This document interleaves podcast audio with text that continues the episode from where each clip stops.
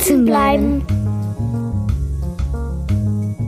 Die DIPF Elternsprechstunde rund um Schule, Bildung und Wissenschaft.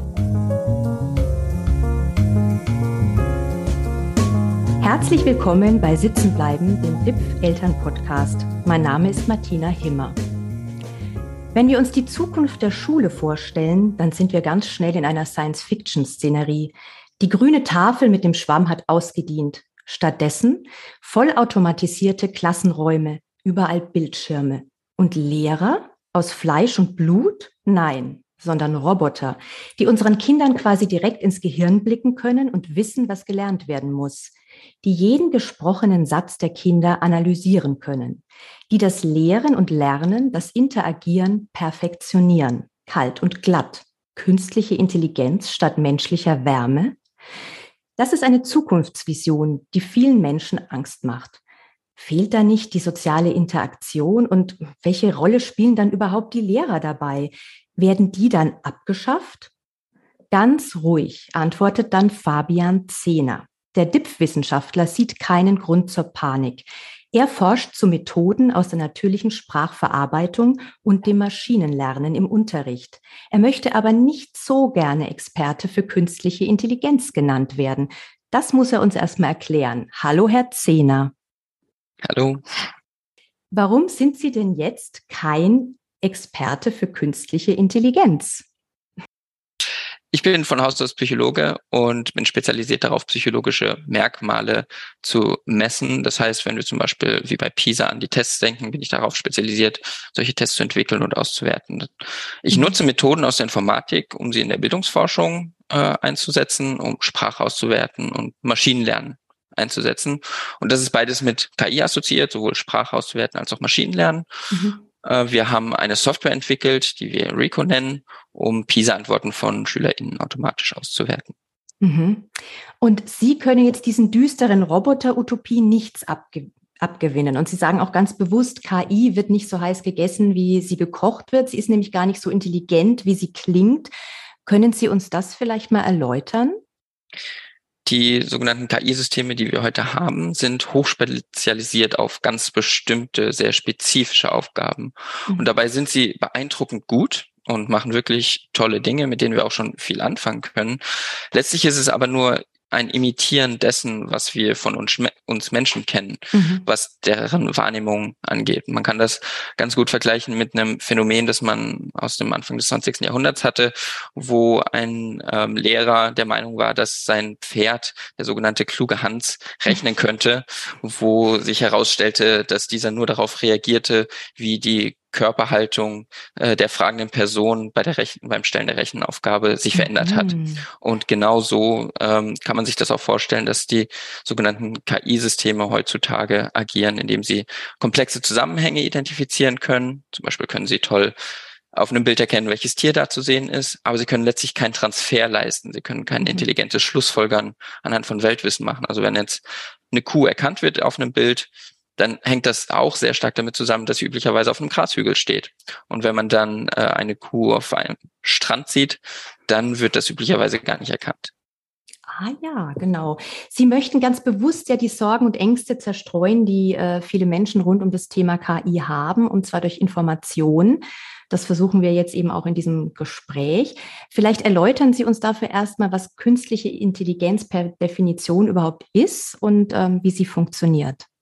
Es gibt nicht die eine Definition, es gibt sehr viele Leute, die unterschiedliche Dinge darüber äh, sagen. Letztlich finde ich es immer sehr praktisch, äh, darüber nachzudenken, was sind denn Menschen typische Fähigkeiten, welche Aufgaben erledigen wir denn üblicherweise als Menschen.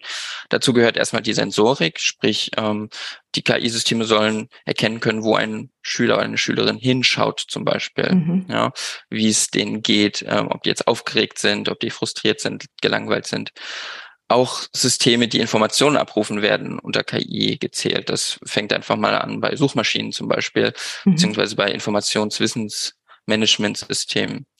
Diese Informationen, die über die Sensorik aufgenommen werden, äh, müssen dann noch wahrgenommen werden, interpretiert werden, zum Beispiel bei der Spracherkennung. Das heißt, ich habe irgendwie ein Audiosignal über die Sensorik bekommen und jetzt muss das interpretiert werden, was das mhm. bedeutet. Ähm, zum Beispiel, um es äh, zu Text zu konvertieren, was ich gerade mhm. sage. Ein anderer Bereich sind Entscheidungen. Das heißt, wenn etwas wahrgenommen wurde, was jemand gesprochen hat, ich habe gerade von der Spracherkennung gesprochen, was bedeutet das? Ist das eine erfolgreiche Schülerinnenantwort oder eine, weist es darauf hin, dass die Schülerin Lernprobleme hat zum Beispiel? Mhm. Und dann gibt es auch noch den Bereich des Problemlösens, wo diese ganzen Bereiche zusammen kombiniert werden.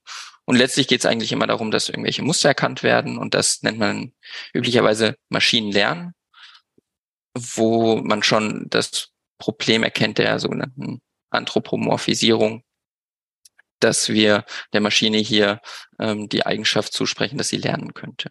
Es gibt in der Forschung die Unterscheidung zwischen starker und schwacher künstlicher Intelligenz. Was bedeutet das? Das freut mich sehr, dass Sie das Thema ansprechen. Das ist tatsächlich Gerne. ein sehr wichtiges Element, ähm, wenn ich darüber spreche. Denn die Systeme, die wir heute haben, sind tatsächlich ausschließlich schwache KI-Systeme. Sie können nämlich nur sehr spezifische Aufgaben, wie ich eben schon mal ausgeführt habe, erledigen. Und das heißt, wenn man sich überlegen möchte, was ist denn eine starke und was eine schwache KI, kann man sich einfach ähm, vergegenwärtigen, wie viele Aufgaben kann diese KI denn erfüllen? Ist sie mhm. ähm, hochspezialisiert, so wie ich eben gesagt habe, oder das, was wir ursprünglich eigentlich unter KI verstehen, was in der Belletristik thematisiert wird, äh, sind ja autonome künstliche Intelligenzen, die einfach selbstständig ähm, agieren, äh, selbstständig Gefühle entwickeln und Dinge mhm. neu lernen. Ganz konkret ähm, könnte man sagen, wenn wir jetzt in den Bereich SchülerInnen-Antworten automatisch bewerten gehen, spezifisch wäre es, wenn wir so ein System entwickeln, das eine konkrete Aufgabenstellung bewerten kann für ein bestimmtes Schulfach, mhm. sagen wir mal im Deutschunterricht, für eine bestimmte Sprache, mhm. nämlich Deutsch. Das ist jetzt noch nicht sehr generisch, ja, und das ist aber der Bereich, äh, in dem wir uns bewegen momentan. Das heißt, wir müssen es für eine neue Aufgabe wieder neu entwickeln. Und das ist natürlich mhm. nicht sehr generalisierbar dann nutzbar.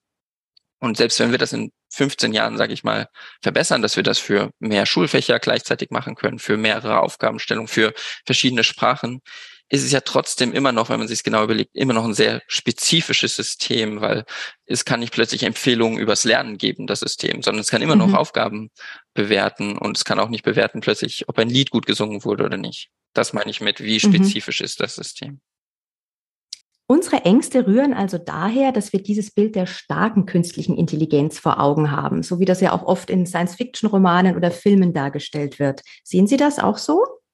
Genau, äh, der Begriff künstliche Intelligenz bringt einfach Assoziationen mit sich, die im wissenschaftlichen Bereich gar nicht intendiert sind. Und man muss keine Angst haben, dass die künstliche Intelligenz als nächstes berechnet, dass die Welt irgendwie viel besser dran wäre, dass wir nicht so viel Elektrizität verwenden, weil das für mhm. die Umwelt besser wäre. Und deshalb kapert es auf einmal ein Energiekraftwerk und es staltet den Strom ab, so wie man sich das äh, aus mhm. Filmen vorstellen möchte.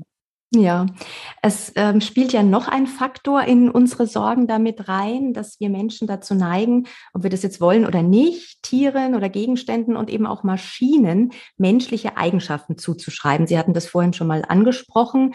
Also dieser Faktor ist eben auch ein großer Faktor bei unserer Beurteilung. Genau, wir schreiben Maschinen ähm, und auch anderen Dingen einfach menschliche Gefühle und Absichten zu weil wir das aus unserer Erfahrungsumwelt einfach so kennen, ähm, weil mhm. wir ständig unsere Gefühle und Absichten wahrnehmen und die aus unserem sozialen Kontext. Und dann schreiben wir das auch den Objekten zu, mit denen wir im Alltag interagieren. Und das kann natürlich zu schrägen Schlussfolgerungen führen. Mhm. Ja. Ähm, man kann mal so ein Gedankenexperiment machen. Ähm, bei meiner Einleitung habe ich gesagt, dass wir die Software Rico entwickelt haben und entwickeln, und dass die Daten analysieren kann, dass die WissenschaftlerInnen unterstützt, dass die Lehrkräfte bei Hausaufgabenbewertung unterstützt. Das heißt, das ist ein wirklich sehr praktisches Werkzeug und ich mhm. versuche das so zu transportieren, dass es ein neutrales Werkzeug ist. Mhm. Ich könnte jetzt, ich verwende dabei nicht den Begriff KI, weil ich nicht denke, dass er ein be hilfreicher Begriff ist dabei. Mhm. Ähm, stattdessen könnte ich auch sagen, wir haben die KI Rico entwickelt und als Logo nehmen wir ein Gehirn her, was viele KI-Provider ähm, und Entwickler machen.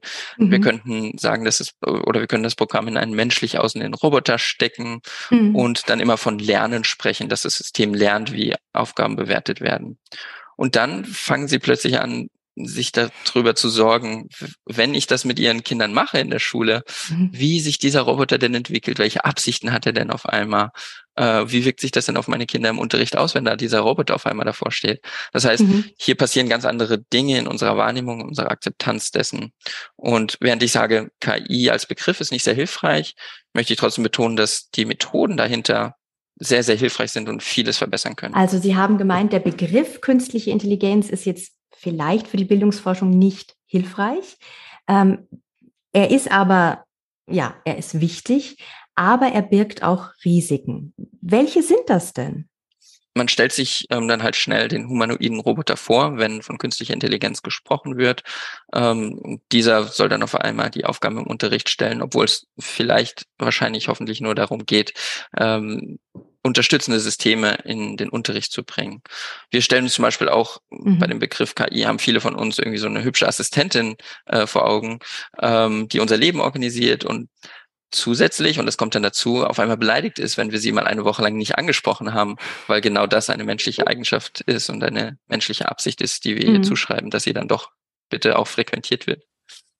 Jetzt haben wir ja geklärt, was KI in der Bildungsforschung ist oder eben auch nicht ist. Und jetzt müssen wir auch mal erläutern, wie können denn diese Technologien in der Schule im Unterricht wirklich sinnvoll eingesetzt werden und welche Technologien können das denn sein? Also fangen wir vielleicht einfach mal mit dem ersten Teil der Frage an. Ähm, wie können diese Technologien in der Schule eingesetzt werden? Man kann es, glaube ich, viel darauf runterkochen, dass letztlich menschliche Barrieren überwunden werden. Ja. Mhm. Ähm, manche sprechen bereits von künstlicher Intelligenz, wenn es sich um physische und kognitive Assistenzfunktionen handelt. Mhm. Während ich diesen diese das nicht als Definition von künstlicher Intelligenz betrachte, physische und kognitive Assistenzfunktionen, weil das zu generisch ist. Das wär, wären so ziemlich alle Systeme, die wir im Unterricht einsetzen können.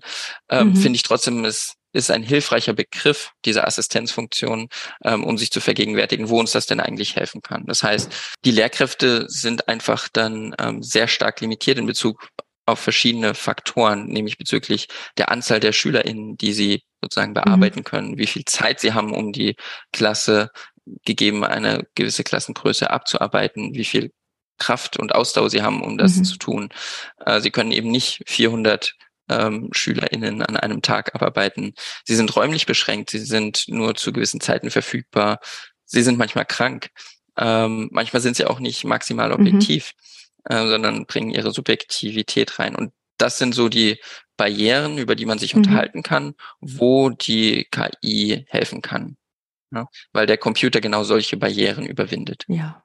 Und vielleicht können Sie uns jetzt ein bisschen was zu einzelnen äh, Technologien nochmal erklären, welche das überhaupt sein können. Also aus meiner Sicht ist Sprachtechnologie was relativ Entscheidendes, wobei ich dabei nicht nur die, die, gesprochene Sprache meine, sondern wirklich alles, was sich um natürliche Sprache nennen wir es, also einfach gesprochene Äußerungen, äh, aber auch geschriebene Äußerungen dreht, weil Sprache nämlich das zentrale Medium im Bildungssystem mhm. ist. Wir ähm, vermitteln Informationen an die SchülerInnen über Sprache. Wir stellen Aufgaben.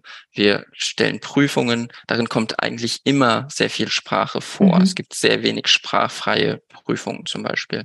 Und deshalb ist aus meiner Sicht ähm, die Sprache ein sehr wichtiges Element, wo wir eben solche assistierenden äh, Werkzeuge bauen können, um Lehrkräfte zu unterstützen, eben Barrieren zu überwinden bezüglich Anzahl der SchülerInnen, ähm, immer verfügbar zu sein, auch wenn man mal krank ist mhm. und auch neutraler, objektiver zu bewerten. Sprich, Sprachtechnologie wäre so ein konkrete, konkretes Beispiel.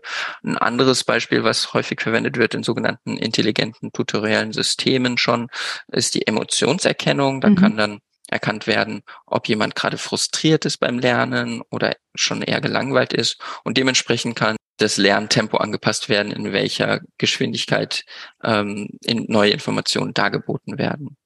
Mhm. Genauso kann auch die Lernfortschrittserhebung hm, verbessert werden durch diese Systeme. Und was natürlich auch immer ein ganz großes Thema ist, ist die sogenannte Personalisierung. Sprich, ich kann das dargebotene Unterrichtsmaterial, Lernmaterial und auch Prüfungsmaterial auf einzelne Personen personalisieren, was von den mhm. Lehrkräften im Prinzip nicht machbar ist bei den normalen Klassengrößen. Mhm. Wir können jetzt also erstmal durchatmen. Diese Technologien dienen nicht dazu, den Lehrenden zu ersetzen, sondern sie sollen ihn unterstützen. In welchen Bereichen könnte das jetzt für eine Lehrkraft ganz konkret sein? Da kann ich gern von einem Projekt berichten, an dem wir aktuell arbeiten. Das ist nämlich sehr ähm, einprägsam und alle kennen diese Situation, dass eine Lehrkraft im Unterrichtsraum steht und eine Frage stellt. Und dann haben wir jetzt irgendwie 30 Lernende in der Gruppe und vier von den 30 Lernenden melden sich und eine darf dann antworten, weil die Lehrkraft diese eine Person dran nimmt. Und Jetzt ist es natürlich so, dass nur diese eine Person aktiv etwas produziert und noch am Ball ist. Vielleicht sind noch ein paar andere mit am Ball kognitiv, ähm, aber viele schalten ab und fangen gar nicht erst an, sich Gedanken darüber zu machen, was denn ihre Antwort ist, weil sie gleich abblocken. Ich weiß es nicht.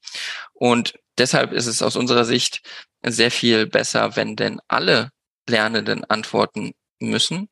Das heißt, alle 30 Lernenden können an ihrem Endgerät antworten auf eine Frage, die die Lehrkraft gestellt hat. Dann sind alle, wir nennen das kognitiv aktiviert sind alle sozusagen mit am Ball.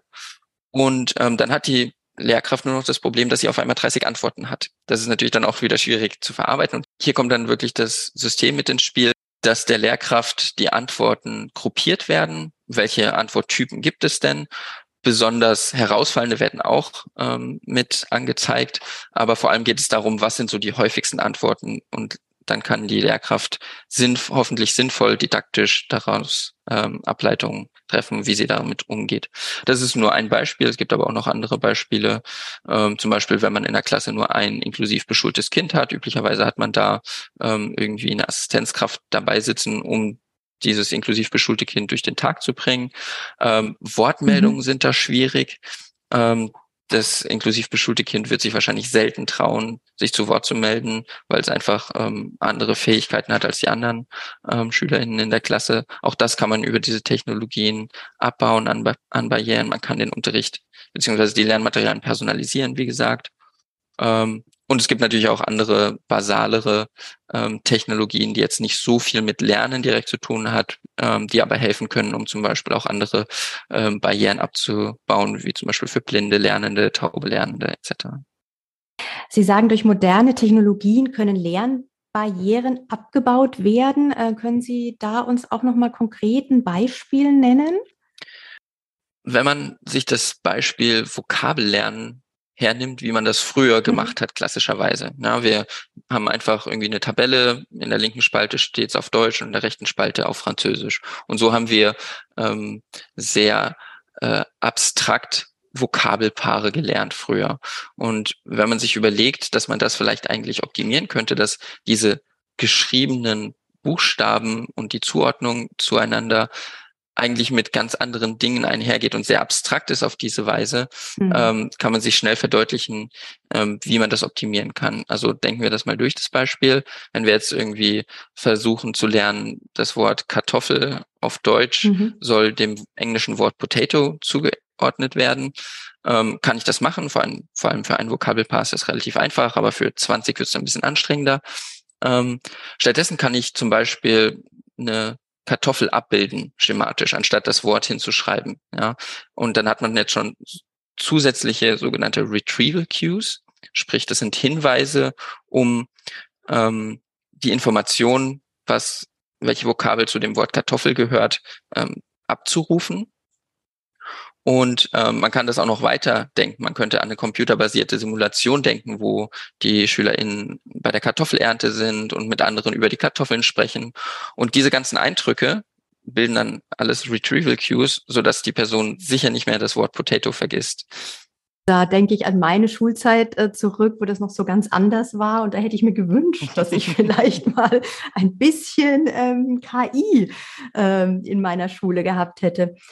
Als Wissenschaftler arbeiten Sie auch am Maschinenlernen. Was genau ist damit gemeint? Das ist ein wichtiger Bereich aus der Methodik ähm, der künstlichen mhm. Intelligenzforschung. Letztlich ist es einfach nur eine Methode aus der Statistik, die wir benutzen, um diese Systeme zu generieren. das heißt, früher hat man sich hingesetzt, wenn man ein Computerprogramm geschrieben hat und hat sich überlegt, wie baue ich das System und habe programmiert, jetzt soll diese Lerneinheit stattfinden und dann jene und ähm, so hier erscheint ein Textfeld etc. Ja. Und beim Maschinenlernen ähm, müssen solche oberflächlichen Merkmale wie solche Oberflächen wie wo ist ein Textfeld etc. Ähm, mhm. auch programmiert werden. Aber das, wie mit den Eingaben umgegangen wird, das wird sozusagen automatisch gelernt anhand von Daten. Das heißt, wir nehmen irgendeinen großen Datensatz, zum Beispiel, wir haben jetzt schon mehrfach über SchülerInnen-Antworten gesprochen, äh, mhm. die automatisch auszuwerten. Ich könnte so einen Datensatz hernehmen, wo ich viele SchülerInnen-Antworten habe zu einer bestimmten Aufgabe. Und anstatt dem Programm zu sagen, such nach diesen und jenen Wörtern, ähm, diese Wörter machen es richtig, erlerne ich sozusagen oder das System erlernt, welche Begriffe und welche, vor allem welche Semantik ist denn die, mhm. die dazu führt, dass eine Antwort richtig oder falsch ist. Und das ist mit Maschinenlernen gemeint. Und was ich noch ergänzen möchte, ist, ähm, häufig verstehen Personen das Maschinenlernen so, dass sukzessiv weitergelernt wird, in, während das System produktiv ähm, angewendet wird im Unterricht zum Beispiel. Das ist aber gar nicht der mhm. Fall, sondern es geht wirklich nur um diese Entwicklungsphase, in der einmalig Daten verwendet werden, um dann Muster zu identifizieren, was Lernen genannt wird. Und dann ist das System wieder relativ statisch. Sie haben uns im Gespräch jetzt ja schon viele Anwendungsmöglichkeiten moderner Technologien im Unterricht genannt und es wurde auch klar, dass die natürliche Sprachverarbeitung dabei eine wesentliche Rolle spielt. In Ihrer Forschung arbeiten Sie an einem Projekt, das textliche Testantworten auswertet. Es heißt RECO. Was ist das genau? RECO steht für Automatic Text Response Coding, das heißt automatisches Antworten codieren.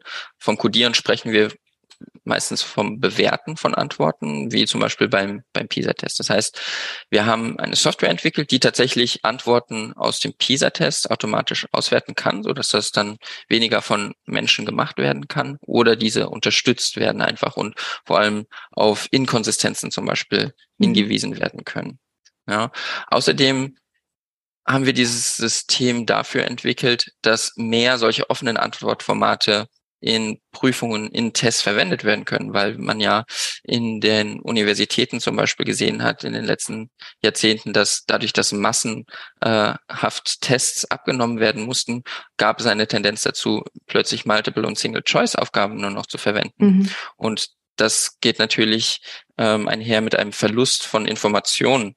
Ja, ähm, das ist eine ganz andere Art des Testens. Und wir möchten die TestentwicklerInnen dazu motivieren, wieder offen, mehr offene Antwortformate mhm. einzusetzen, weil das Hauptproblem bisher ja ist, dass sie anstrengend auszuwerten sind und möglicherweise inkonsistent auszuwerten sind.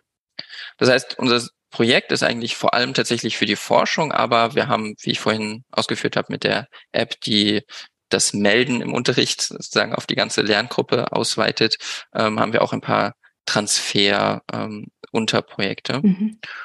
Und letztlich ähm, ist, haben wir eine App entwickelt, die es den WissenschaftlerInnen ermöglicht, wenn sie ein solches sogenanntes Assessment, einen Test gemacht haben, die Antworten aus ihrem Datensatz reinzuladen in die App. Und dann können die sich das visualisieren lassen, welche Antworten, die sind dann so ein schönes Streudiagramm und können damit äh, interagieren und sehen dann, welche Antworten ähnlich sind. Ähm, und welche aber anders sind, wie viele Gruppen es gibt, wie viele Antworttypen es gibt. Mhm. Und am Ende erkennt man dann, ob eine Antwort, die neu eingetippt wird, ob die richtig oder falsch ist. Ähm, Sie haben ja schon erwähnt, dass RICO also jetzt aber auch ähm, zumindest teilweise ähm, für die Schulen eingesetzt werden soll. Ähm, wie kann das Projekt konkret Schülerinnen und Lehrerinnen unterstützen?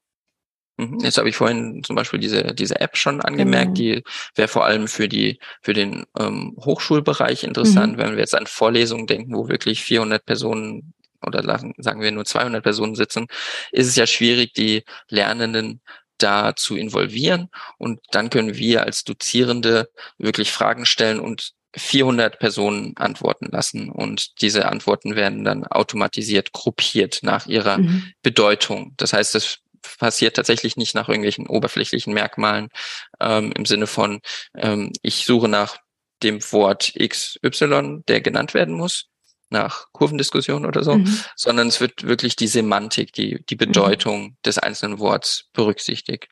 Und dann ähm, ist es zum Beispiel, wäre es auch interessant, ähm, um zum Beispiel Bewertungen konsistenter zu machen. Das ist bei uns vor allem im PISA-Bereich mhm. ähm, ein wichtiges Feld. Aber wenn man jetzt zum Beispiel auch in Richtung Zentralabitur denkt äh, oder Vergleichsarbeiten, ähm, könnte man hier auch eine bessere Konsistenz von Bewertungen herstellen oder zumindest prüfen, ob die denn konsistent sind.